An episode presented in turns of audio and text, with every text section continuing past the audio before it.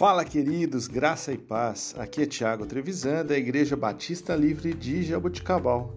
Vamos para o nosso devocional 475. Texto de hoje, Sofonias, capítulo 3, versículo 14. Canta, ó filha de Sião, rejubila, ó Israel, regozija-te e de todo o coração exulta, ó filha de Jerusalém. Queridos, estes versos de canção e de alegria do povo correspondem talvez ao Salmo 71, 22, onde Davi expressa toda a sua alegria pelo livramento que o Senhor lhe propusera, e Isaías 12, versículo 6. Temos que entender que a vida cristã é uma celebração diária e viva, como um culto ininterrupto, seja a igreja reunida no templo ou em outros lugares, como nas casas, ou a nossa própria celebração pessoal. Tal celebração é fruto da alegria do Espírito Santo na nossa vida.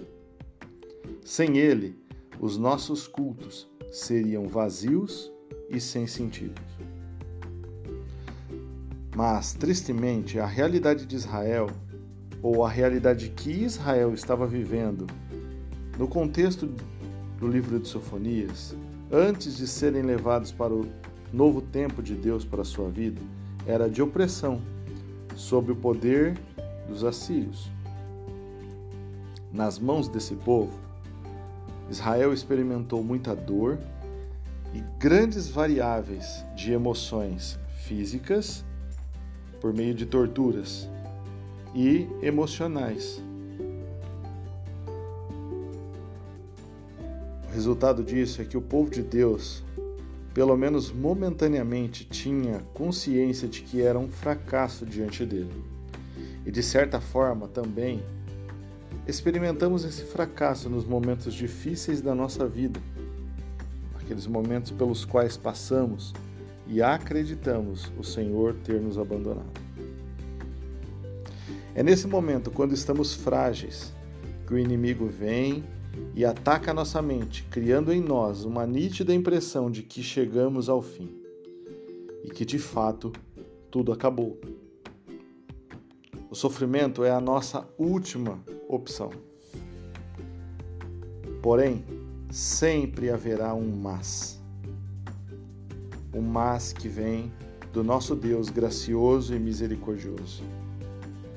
Quando Deus inter intervém, podemos bradar e cantar de alegria, porque Cristo sempre proporcionará dias melhores em nossas vidas. Ele nunca nos manterá no estado de sofrimento, mas sempre nos conduzirá a níveis melhores e a realidades espirituais mais profunda, quando encontrarmos deleite nele. Queridos, eu tenho dito isso aqui diariamente. Temos que ter em nossa mente, na nossa consciência, de que tudo é para Ele, tudo é por Ele e tudo é através dele. Que tenhamos essa consciência.